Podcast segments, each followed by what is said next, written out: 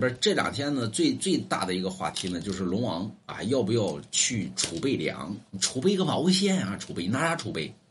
对不对？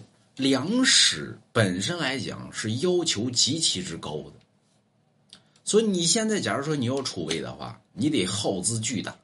为什么呢？粮食一般搁不过半年，你就得生虫，就得坏。有人说我们现在粮食搁好长时间都坏不了，你不不得拿出去晒去，对不对？再说你能储备多少啊？所以你没有那么大资金，所以不用储备。为什么？老天爷饿不瞎家巧，有人说到最后能饿死呢？你，哼，咱们叫咱们是什么？咱们叫粮食大国，对不对？所以你放心吧，到不了那天，别听网络这边给你胡说八道，那么放心，饿不死你，就是那么。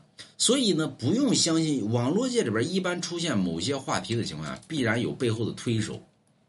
所以你要相信于自己所看到的，自己所认知到的。二一个得在于自己的能力范围之内去做一些事情，比如说你现在很有钱，对吧？你说我储备一点，或者说我囤一点，行不行？行。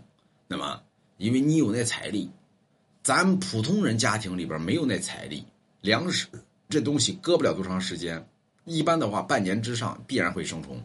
你不管是米，不管是面，对吧？你哪有那么多精力啊？所以，道家里边讲什么？道法自然，顺其自然，不用去储备。你命里边没有的话，你储备完了也白白扯，对吧？饿不死你的。中国两个地方，一个一个东北，一个河南，对吧？这两个地方就够把你养活了。你说养不活，还有陕西呢，还有南方的大米呢，对不对？所以你想想吧，这东西不可能把你饿死，开玩乐呢，对吧？你听网络这边胡说八道呢，就是这个不需要，对吧？我反正我给告诉大家，斩钉截铁的告诉你，不需要，对吧？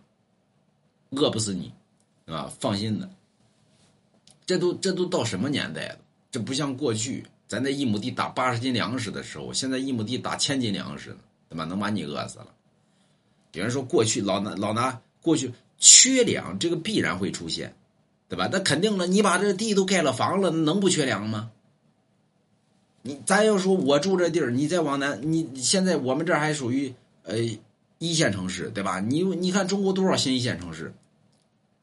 你现在城市里边的这个地土地全部去盖什么楼房了，盖什么大棚了，那么去种菜去了，种草莓去了，或者说去呃干别的去了，都不种粮食了。